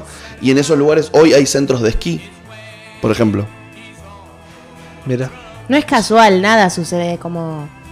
O sea, es muy difícil inventarse eso. Es muy probable que pueda llegar a haber pasado. Tampoco soy necio y entiendo que si hoy estamos hablándole a un micrófono que adentro tiene metal, hay cosas que hay que tratar de resolver. Eso Sí. no implica ser boludo. ¿sí? Por ejemplo, otro tema muy debatible es el tema de la minería. La minería es necesaria. O sea, eso no podemos negarlo. No tendrías puesto esos aritos, no tendrías el micrófono, no tendríamos celular. ¿Cómo podemos lograr nosotros en Argentina, que tenemos muchos minerales por ser sacados, que los saquen conscientemente, que realmente dejen las regalías que corresponde y que traten de evitar el tema de métodos como la lixiviación con cianuro, la explotación a cielo abierto, los diques de cola.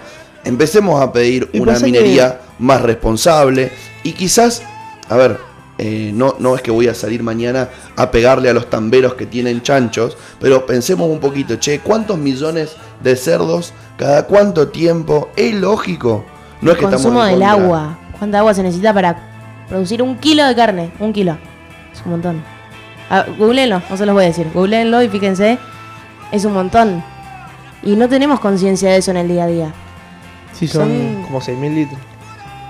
Y si no es No, Ahora vamos a ver nuestro Amigo Federico está googleando en este momento cuántos litros de agua se necesitan para producir un kilo de Es carne. tremendo, es tremendo. ¿Sabes cuántos litros de agua se necesitan para producir una Artis? ¿Cuántos? No sé, yo tampoco no tengo ni, ni la más mínima idea, pero menos mal que ellos usan el agua para hacer Artis Totalmente. ¿eh? y no carne. 15 Por litro. 400 Por kilo. litros por kilo de ternera. Es un montón. Vos ponete a pensar que cuántos litros de agua tomás por día. Dos, Sí. dividido por 15.000, que son 7.000 días. ¿7.000 días? ¿7.000 días? Sí, ¿Son? 7500. 10, 20, 20 años. Es una locura. 20 años tomando agua. Oh, por un kilo de carne. Incluso recién respecto a lo que decías vos, Luan, dentro del veganismo, o sea, no es todo color de rosas y todo perfecto y que somos nada. Al contrario, nos creemos seres superiores porque por eso no comemos animales. O sea, si fuéramos superiores, bueno, haríamos lo que quisiéramos con los animales. No nos consideramos superiores ni a los animales ni a nadie y por eso tratamos de cuidar el planeta, de no consumir animales, de no manipularlos. Eh, pero algo que quería decir es que aún dentro del veganismo también se generan ciertas posturas como muy absolutistas, las cuales yo no comparto. O sea, el ser humano ya, el simple hecho de existir y respirar es contaminante. Entonces, el planeta no es vegano todavía y no, no sé si algún día llegará a serlo antes de que se destruya. Entonces, eh, por ahí el estar como midiendo con una vara súper exigente o, ay, pero te cambiaste el celular, ay, pero comiste, no sé, un producto del supermercado, es como, bueno, pará, o sea, como que cada quien tiene sus procesos, cada quien eh, lo lleva a su manera, a su tiempo, lo importante es hacerlo, o sea, entre quedarte de brazos cruzados, o por ahí hay gente que, que de fuera, fuera del movimiento del veganismo, como que también señala mucho, como, ah, es vegana, pero comió, no sé, es como, bueno, pará, ¿y vos de brazos cruzados qué haces? ¿Entendés? Como, pero también pasa dentro del veganismo, o sea, como mucha crítica entre veganos, veganas, mucho señalamiento, es como, eso no construye en verdad, al contrario. Entonces como por ahí relajarnos un poco, eh, seguir informándonos, militando, concientizándonos, tratar de despertar a, a la mayor gente posible, pero no ese señalamiento innecesario que, que en Igual vez de eso pasa en separa. todos los movimientos de hoy en día. Tenés los extremistas y los que los que están con el movimiento pero no son tan extremistas y son señalados por los, por los no sé si coherente pero pero lo llevan a su manera. Sí, a ver, no, no es ser tibio, ser más tolerante. ¿No?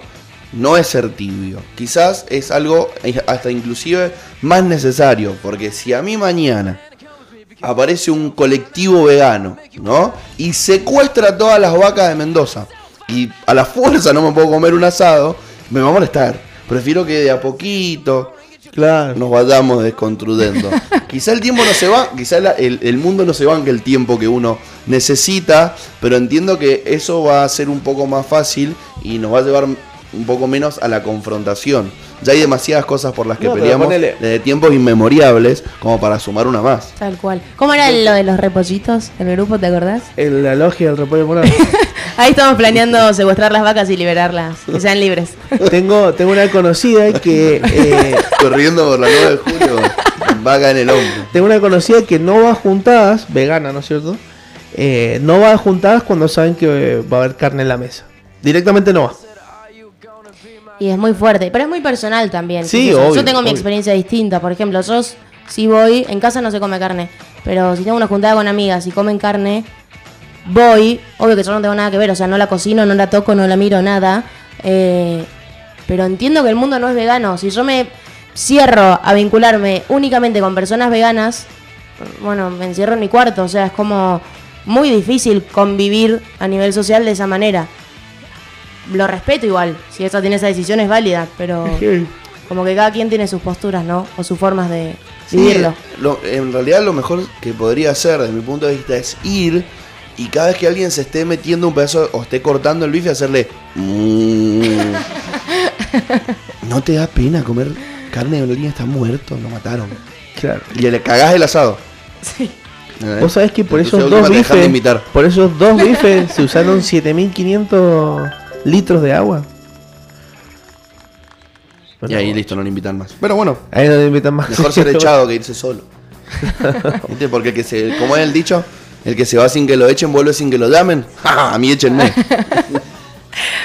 Che, Fede, ¿tenés un, un temita como para eh, refrescar el bloque y que volvamos right away?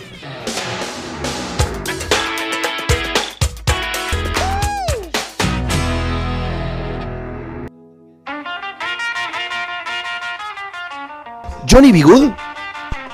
Este lo toca Martin McFly en vivo, men. Con, con la banda ahí cuando. Volver al futuro, pues. Sí, sí, sí. La 1.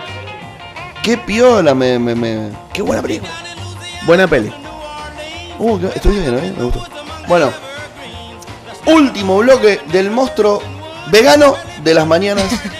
Hoy somos el monstruo vegano de las mañanas. El monstruo veggie. Tenemos algunos consejitos para darle a la gente. Para decirle, che, si haces esto, sentite bien, estás ayudando. No hay nada más lindo que sentirse bien. Tal Y uno cual. se siente bien cuando hace algo bien. Te vamos a dar una herramienta para que te sientas bien. Fíjate qué fácil que es. Y gratis, ¿eh? Gratis, Es encima. gratis. It's free. no cobramos ¡Puta, nada. qué ofertón! A la mierda. ¿O no? A ver, escuchame, que estoy, estoy, estoy para empezar a escuchar consejos.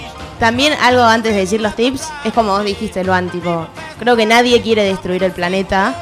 Por ahí no somos conscientes de cómo cuidarlo, pero nadie está a favor de destruirlo. Entonces, por ahí teniendo estos tips en cuenta, seguramente mucha gente los lleva a cabo en su día a día, otras personas no. Entonces, está bueno como refrescarlos.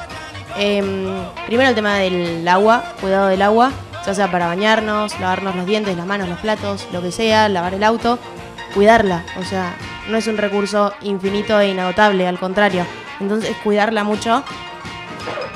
Perdón. Em, mm, no quiero ser como pesado o reiterativa, pero bueno, el consumo de carne ya sabemos lo nocivo que es. eh, no solo por el consumo de agua, sino por los animales, por la salud, eh, por lo- la cantidad de gases de efecto invernadero que, que genera, que eso destruye el planeta también. Entonces, como dijimos antes, no pedimos que seas vegano del día a la mañana, ¿o sí? no, no, sino Sí, que disminuyas, disminuir el consumo, empezar como a tomar conciencia, aunque sea de, de lo nocivo que es.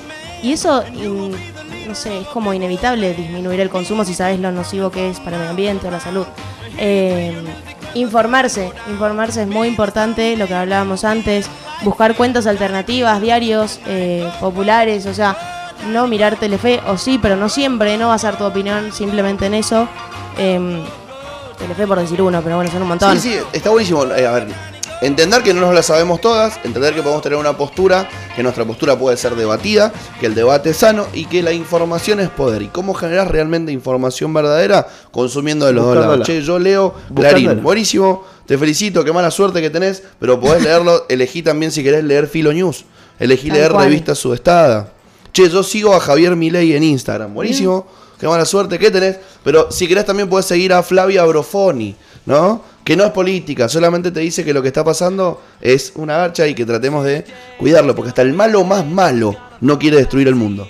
Tal cual. O sea, busquemos malos de películas y ni el más malo quería destruir el mundo. De última quieren destruir la humanidad, Thanos borró la mitad del universo, Un pero a los planetas no le hizo nada. Ne- necesitamos un nuevo Thanos. ¿Entendés? Disminuyamos nuestra huella de carbono. Tal cual, incluso con los alimentos también, los residuos, por ahí utilizar el compost es como una herramienta práctica, se puede adaptar a cualquier tipo de vivienda, una casa, un departamento, eh, es simplemente llevarlo a cabo, se pueden hacer en casa o se pueden comprar, es como alternativas para todas las personas. Sí, es más, así se me ocurre rápidamente. Agarrás un cajón de verdura de la verdulería, el- si, le, si te sos amigo del verdurero te lo regala. Lo pones una, un nylon, una bolsa, lo que, lo que tengas, como para que no pierda. Y ahí empezás a tirar residuos orgánicos, no eh, animales, para que se eh, descompongan más rápido. Y ahí tirás cáscaras de verduras, los corazones de las mismas eh, plantas, eh, algunos carozos. que no Incluso van a- cáscara que de a- huevo también se puede tirar. Cáscara de huevo la puedes tirar. Con y- tierra y, y cuestiones secas como por ejemplo hojas para que no genere olor o para que no se llene de moscas. Hay mucha información también en internet. Unos granitos de Podemos café, brindarla. inclusive, que eso absorbe. Tal cual. Y eso eh, produce una tierra súper enriquecida que la podés usar- utilizar para hacerte un indoor en tu casa y. A vos que te gusta fumar faso. Acá tenés un tip gratis. Tal Faso cual. Las botellas de amor también, ese es un proyecto de acá que está en Mendoza. Son las botellas de plástico que nos dan en un restaurante cuando pedimos agua o en cualquier lado, todos en casa tienen. Eh, nada, todo plástico que se consume, que es un montón, cuando empezás a hacer esto de las botellas, como que también empezás a tomar conciencia de la cantidad de plásticos de único uso, de muy poco uso que utilizamos, que también son muy nocivos para el planeta. Entonces, como bueno, transformarlos en vez de un residuo puro y que no genera nada más que algo negativo, como bueno, transformarlo en algo bueno o que genere menos impacto negativo, como hacer estas botellas llenas de plásticos, se entregan a la organización y suman un montón. Sí, hace, dos semanas hablamos con, hablamos con una de las chicas, la llamamos por teléfono y, y- y Buenísimo. salió en vivo y nos contó que ahora lo que están haciendo es juntar para el próximo objetivo, que es hacer la pileta de rehabilitación del Hospital Noti. Así que, vos decís, Es "Che, a un mí la aporte verdad enorme. que los animales no me interesan. Bueno, pero los nenes, ¿te gustan los nenes? Sí, los nenes me gustan. Bueno, para Michael. eh, no, Para Michael. me- me Para, para, para, para, para. Bueno, agarrá el plástico que tenés en tu casa, ponelo dentro de una botella de plástico sin comidita, que no esté limpio. mojado, eh, todo limpio, lo más limpio que se pueda. Pim, lo tapás y lo podés dejar en pum, distintos puntos de la provincia de. Mendoza. Lo podés deber vos, lo pasan a buscar las chicas. No cuesta nada. Gratis. Gratis. 100% gratis. Tremendamente gratis. ¿Qué otro consejito bueno. tenemos para la gente? Em, otro consejo que podría darse. No quiero ser reiterativa con los alimentos y eso. Mira, hay una página de Facebook que me recomiendan eh, por la cucaracha. Compostar es una papa, se llama. Ajá. Y que te enseña a hacer eh, compost eh, rápidos, fáciles, en casas y departamentos. Tal Porque por cual. ahí uno dice, che, pero yo vivo en un departamento, no voy a poder. Sí. Se re puede. Si no hay excusas, no hay excusas contra el compost. Em, otro tip por ahí importante puede ser el de tratar de empezar a reemplazar eh, productos que usamos en casa, como shampoo, jabón, pasta de dientes, por productos sustentables, ecológicos, naturales. Eh, shampoo sólido, jabón sólido, natural. eh, esas cosas también ayudan mucho. El plástico, no solo el plástico de, de, mm, envoltorio, sino por ejemplo, en vez de usar el cepillo de plástico, usar cepillos de bambú, que eso después son 98% compostables, biodegradables, es decir, las cer- eh, ¿cómo se llama? Cerdas, las sí. cerdas, la partecita de arriba, eso se saca con una pinza, se tira porque es plástico, pero el, el- todo el, el- El mango. El mango. el mango, que es de bambú, se pone en el compost. Y eso se desintegra. Entonces, como tratar de, de llevar una vida lo más sustentable posible. Y vuelvo a lo mismo, informarse mucho. Eso es como re importante. O sea que el otro día leí que en un vertedero de plástico en, en el oriente salió un hongo que come plástico. ¿Aposta? Ah, mira. Sí. Y Realmente las proporciones de lo que había comido el honguito, un hongo como los que vemos cuando llueve en Sí, el sí, campo, sí. un honguito, eso así como Sí. de donde viven los duendes abajo, así, un honguito de película. Había comido de poner una bolsa de plástico un poquito. Pero la, la- la naturaleza es sabia y, y anoche tembló. Eh, Mirá. No lo sentí. un sacudón. Y entonces dije, che, la naturaleza es sabia. Nos sacude de vez en cuando. Como diciendo, che, mirá, acá hice un hongo, que está bueno, come plástico, pero no se puede comer todo el plástico que vos tirás. Gordo tirador de plástico. Entonces, por favor, reducí la cantidad de plástico. Así los honguitos se pueden comer lo poco que se tire. Sí, porque si nos van a crear un hongo de como humanos.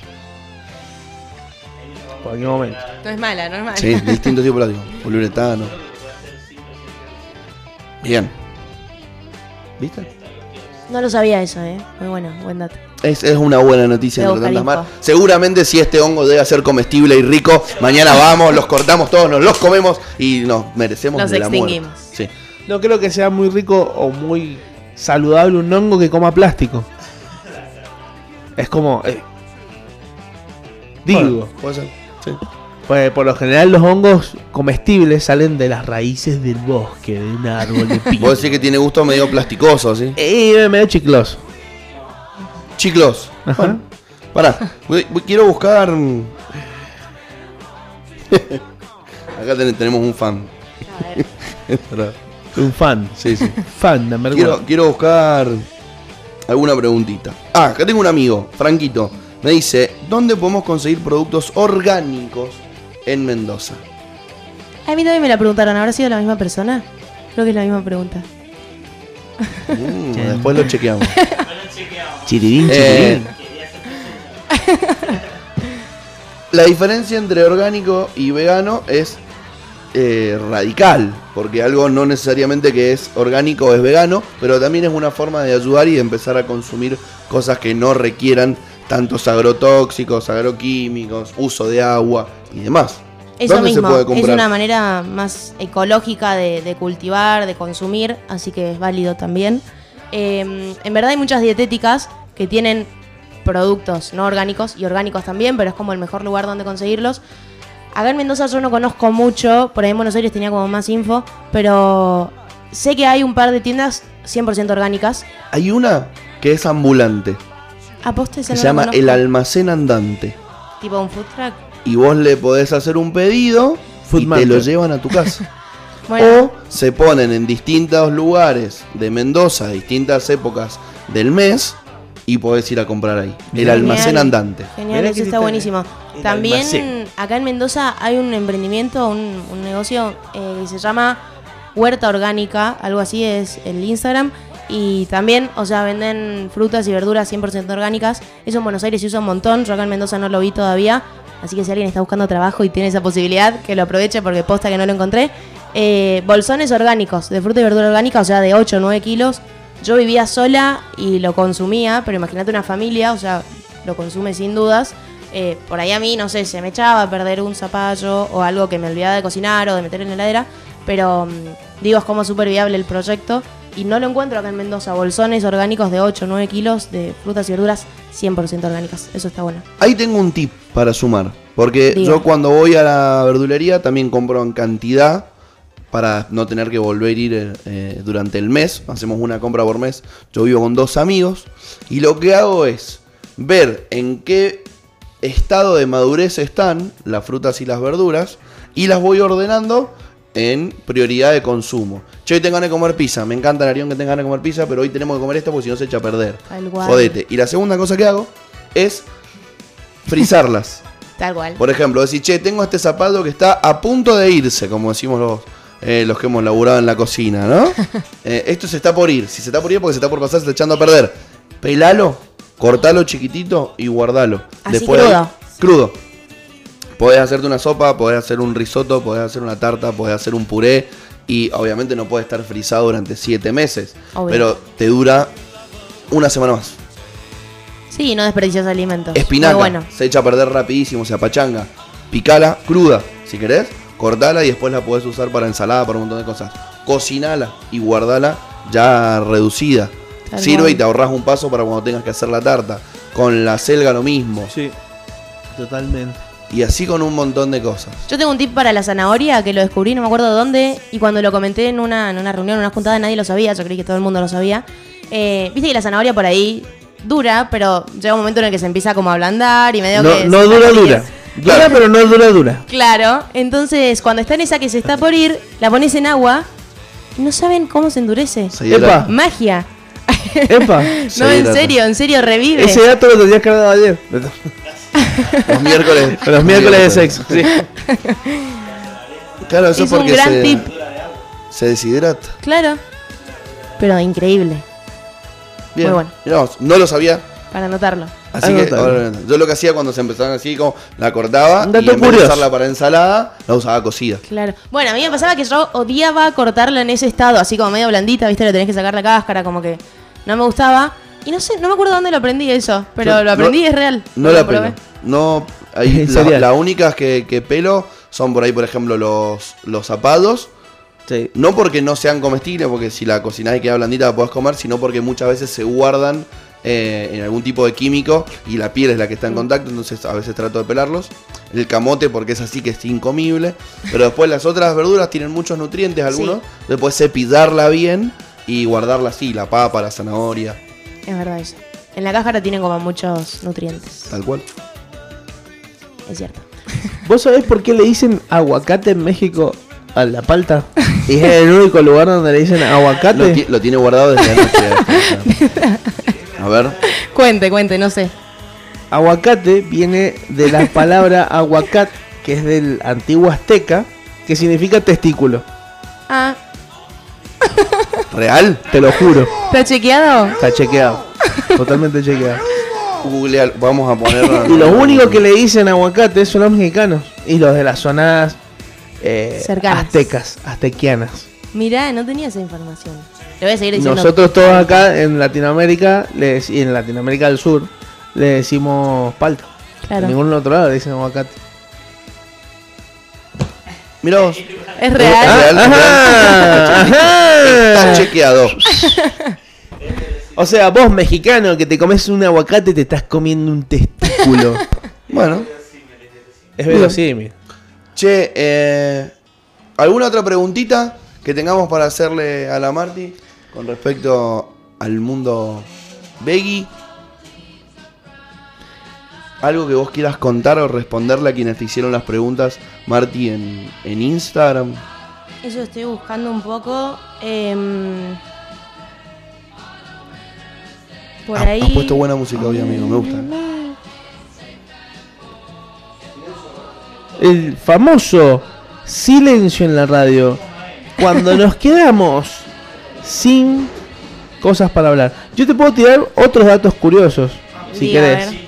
Como por ejemplo, que para los antiguos egipcios, la cebolla era una verdura de los dioses, considerada por los dioses. No si sabía. Como que representaba la vida eterna por las distintas capas que tenías. Y muchos faraones, cuando se morían y los ponían en, en ¿cómo se llama? En las pirámides o los enterraban, les ponían capas de cebolla en los ojos. Se hacían ¿Está poner. chequeado? Está chequeado, está todo chequeado acá. 100%. Bueno, está bien.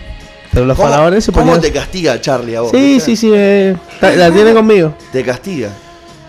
Representaba la vida eterna, la cebolla, para los egipcios, Ahora, antiguos egipcios. qué garrón que te pongan cebolla en los ojos. Cuando Deben estaba estar muerto. hasta los muertos, compadre. Claro. Un error. ¿Sí?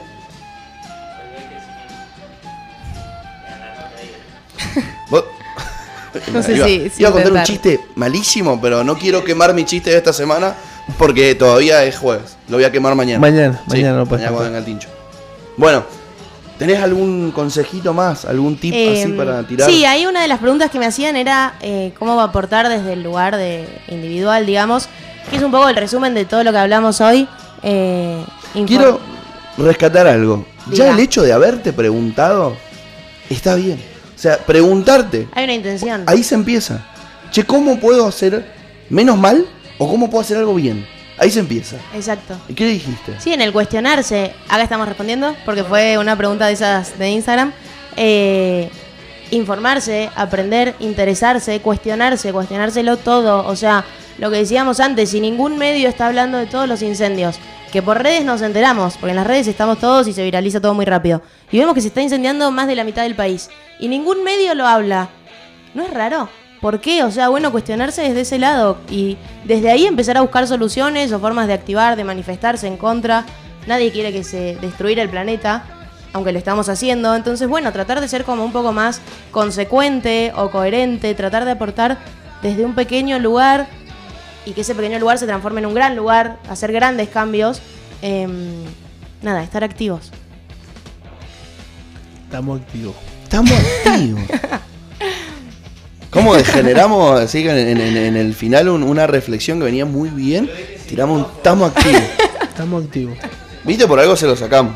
Sí, menos mal. Ahora se va a bajar la cuña. Pero no importa, lo que Estamos dice. activos, estamos activos, Hermano, estamos activos, estamos activos. lo que usted diga, yo lo repito.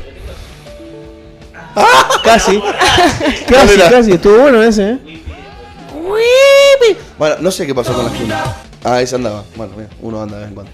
Bueno, hay una mm, persona emblemática de la lucha por el cambio climático ambientalista que es Greta. ¿Cómo, es el- cómo se pronuncia el apellido? No quiero Thunberg. pronunciar. Thunberg. ¿De dónde es Con Greta? TH, de Suecia. De Suecia. Es una niña, una adolescente. ¿Cuántos años tiene Pequeña. Greta? 16, 17. Y empezó como con 12, ¿no? Empezó de muy batalla. chiquita. Empezó de muy chiquita. que también seguramente por su condición de niña, de menor y de mujer, sufrió un montón de ninguneos. Tiene la suerte de vivir en una sociedad que son un poquito más open mind, pero de igual manera a nivel mundial, Sí. hasta Donald Trump dijo, no sabe nada, ¿no? Una locura. Sí. ¿Qué tenemos para contar de, de Greta? Eh, es una niña, una adolescente activista. eh, ha generado grandes revuelos a nivel social, a nivel mundial, es conocida en todo el mundo. eh, ha participado en distintas conferencias, dando discursos, y es increíble cómo siempre yo creo que la sociedad tenía una posición como muy adultocentrista de, bueno, los niños no opinan, no saben nada, son pequeños, y eso en verdad con su pequeña edad le da la vuelta a la cara a cualquiera, sabe más que cualquier otra persona, eh, enseña mucho, informa mucho y, y su activismo es enorme. O sea, ya que sea una figura a nivel mundial, movilizándose por la crisis climática es un montón. Así que búsquenla, googleenla. Me gustó mucho lo que dijo, porque no lo había escuchado nunca. Había escuchado muchos eh, tristas, pero nunca adultocentristas. Y es verdad que tenemos una gran doble vara, ¿no? Porque no son tan niñas. Recontra polémico, pero me la banco. A ver. No son tan niñas como para obligarlas a, a parir si quedaron embarazadas, pero sí son muy niñas para opinar, opinar del cambio Claro. climático. Es, es la, es la famosa. No sos tan niño para votar a los 16, pero callate. Si vos no sabes nada, pues sos pendejo. Claro, ese es. es el famoso, No son tan la famosa niños. pendeja maleducada que deja sin argumentos a los adultos. Pero después queremos Eh, bajarle edad de imputabilidad. Entonces, ¿cómo es? Sí, es ¿Cómo como una cosa? mm, contradicción, ¿no? Y ella demuestra todo lo contrario. Es re normal, aparte, en un lugar donde hay gente grande y hay un niño, una niña que quiere opinar. No, callate, no sabes nada, como, no, vos no entendés. Saben mucho más. Son Aparte, mucho más perceptivos, en el más peor de empáticos. los casos, si no es Greta Thunberg y es un niño X, el, nunca el che no sabes nada. Claro. Y si no sabe, bueno, última señal, debatilo. Sí, es súper agresivo. Porque la realidad es que mientras más chiquitos aprendamos más cosas, más rápido vamos a ser un buen adulto, no como vos, ¿eh?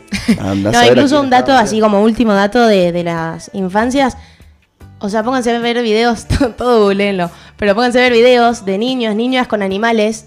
La empatía, el amor y la compasión que tienen con los animales que eh, cuando somos adultos lo perdemos, porque nos venden la carne, el asado y lo comemos, pero hay videos de niños, no sé, en una granja, por ejemplo, que está con un ternerito y el padre o el tío se lo quieren llevar para mm, matarlo porque tienen que venderlo y biribiri. Eh, y nada, y esos niños lloran, o sea, desconsolados, pidiendo que por favor no maten a ese animal. Cuando las personas grandes realmente miran para otro lado y les da lo mismo, o sea, como que se tienen se esa capacidad tal cual.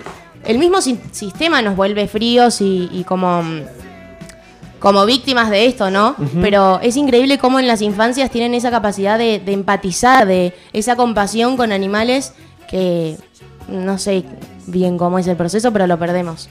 A la, a la larga se va perdiendo toda Y sí, situación. te, te volvés mucho más frío, ta- eh, creces, el famoso creces. Creces. Mal te- crecemos. No, y además no, no solamente el tema de- del sistema, te, te encontrás con otra realidad que sos grande, tenés otras responsabilidades. Sí, O sea, incluso es como que no le das bola, bueno, estás matando un cabrito, no te pones a llorar por un cabrito. No, no. tenés otra- matando a alguien, otras ¿no? ocupaciones, claro. Sí, también pasa mucho, eh, es como muy grande el índice de niños y niñas veganas que están apareciendo, que dicen, mamá, no quiero comer animales. O sea, están en, ese, en esa etapa de, de empatía, de compasión con animales, y el veganismo ya es algo que suena en todo el mundo, entonces como que tienen la posibilidad y la capacidad de decir, che, no quiero eso. Yo cuando era chiquita no sabía, o sea, hasta hace unos años no sabía lo que era el veganismo. Claro. Eh, y esos hoy en día lo saben y dicen, claro, no quiero comer animales. Y a esos padres y madres es como, no les queda otra que informarse y acompañarlos. Y claramente. Eh, como que obligarlos a comer animales igual no es la mejor manera, pero sucede mucho eso, como en las infancias o adolescencias o personas más jóvenes tienen esa capacidad de, de empatizar, incluso con la crisis climática. Por ahí una persona grande es como que dice, ya está, o sea, no sé, no va a pasar nada, o yo ya me estoy por morir. Pero está bueno como empatizar un poco con el otro, eh, con la otra, con el medio ambiente, con el mundo entero. O sea, como dijimos antes, el clima es algo que no es el clima de Mendoza, es el clima a nivel mundial. O sea, la capa de ozono afecta a todo el mundo. Es como, son cuestiones que, hay que empatizarlas porque así como se genera un impacto negativo acá en Mendoza, se genera un impacto negativo alrededor de todo el mundo. Entonces, está bueno, como dije antes, seguir cuestionándose, tratar de empatizar un poquito más, de calmarnos un poco, por ahí estamos como en una situación de mucha violencia, siento como, en vez de debatir como muchas discusiones, mucho señalamiento, como bueno, calmarnos un poco porque eso no construye, ¿no? Totalmente. Me gustaría y te voy a cobrar lo que me prometiste recién. ¿Estás para leer el discurso de Greta en castellano para que nosotros los simples mortales no bilingües, que no nos preocupamos por buscar, lo escuchemos acá en el Monstruo de las Mañanas de Estamos, cierre estamos. del programita de hoy. Voy Me voy a despedir porque la voy a dejar a la Marti que lo lea y cuando termine que se vaya el, el mismo éter hacia donde ustedes quieran que los lleven. Muchísimas gracias a todos por escucharnos. Gracias Marti por venir. Hola Gracias. Palo y gracias por venir también a, a escuchar un ratito el programa. Nos veremos mañana. Quédense con este maravilloso discurso muy bien musicalizado por nuestro amigo Federico. Estamos ahora mismo en el comienzo de una crisis climática y ecológica, y debemos llamarlo por lo que es, una emergencia. Debemos reconocer que no tenemos el control de esta situación, y que aún no tenemos todas las soluciones, a menos que esas soluciones sean simplemente dejar de hacer ciertas cosas. Debemos admitir que estamos perdiendo esta batalla. Debemos admitir que las generaciones anteriores han fracasado. Todos los movimientos políticos en sus versiones actuales han fracasado. Pero el Homo sapiens aún no ha fracasado. Sí, estamos fracasando. Pero aún hay tiempo para darlo vuelta. Aún podemos solucionar esto. Todavía está en nuestras manos. Pero a no ser que reconozcamos el fracaso global de nuestros sistemas actuales, es muy probable que nos quedemos sin oportunidades para solucionarlo. Estamos enfrentando un desastre de sufrimiento indescriptible para una cantidad incalculable de personas. Y ahora no es momento de ser cordiales. O concentramos en qué debemos o no decir, ahora es momento de ser claros. Resolver la crisis climática es el más grande y complejo desafío que el Homo sapiens ha debido enfrentar. La principal solución, sin embargo, es tan simple que incluso un niño lo podría comprender. Debemos detener nuestras emisiones de gases de efecto invernadero. Y podemos hacerlo, o no. Ustedes dicen que nada en la vida es blanco o negro, pero eso es mentira. Una mentira muy peligrosa. O prevenimos el aumento de la temperatura o no lo hacemos. O evitamos el desenlace de una reacción de encadena por encima del control humano o no lo hacemos. O elegimos continuar con esta forma de civilización y sistemas o no lo hacemos. Es blanco o es negro. No hay grises cuando se trata de la supervivencia. Ahora estamos frente a una oportunidad. Resolver la crisis climática es el desafío más grande y complejo que el Homo sapiens ha enfrentado. La solución principal, sin embargo, es tan simple que incluso un niño pequeño puede entenderla. Tenemos que detener nuestras emisiones de gases de efecto invernadero. No quiero que tengan esperanzas, quiero que entren en pánico. Quiero que sientan el miedo que siento todos los días. Y luego quiero que actúen. Quiero que actúen como si su casa estuviera en llamas. Porque así es. Muchas gracias.